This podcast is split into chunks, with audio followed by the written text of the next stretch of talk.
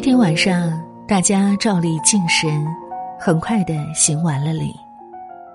觉英带了菊群到街上去看人烧龙灯。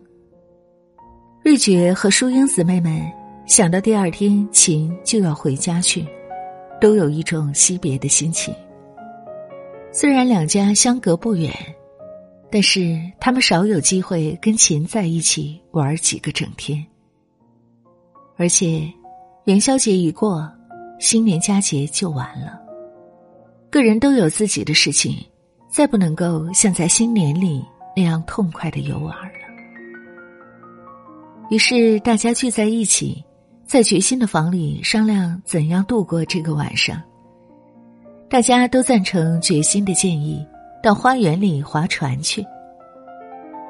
瑞觉本来也要去，但是海晨临时吵着要母亲陪他玩儿他无法走开，就留在房里不去了。去的是决心三弟兄和淑英三姊妹，连琴一共是七个，还加上明凤。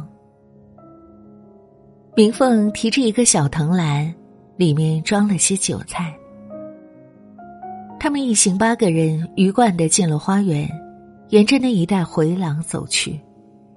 淑珍最胆小，便拉了明凤靠着他走。园林很近。电灯光显得暗淡、孤寂。长条的天井里露出一段月光，中间再涂上一些黑影。他们慢慢的走着，一边走一边说话。正走过花台旁边，忽然听见一声不寻常的哀叫，于是，一个黑影往假山上面一纵就过去了，再一跳就到了回廊的瓦上。吓得淑珍连忙往明凤的身上偎，淑华惊讶的接连问：“什么东西？”众人都站住了，但是周围没有一点动静。觉慧顿了顿脚，也没有听见回应。他跨过栏杆，站到花台上，拾了些石子儿往屋顶上掷去，接连掷了两次，听见石子儿落在瓦上滚的声音。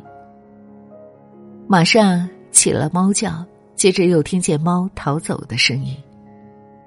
原来是你这个东西，觉慧带笑的骂了一句。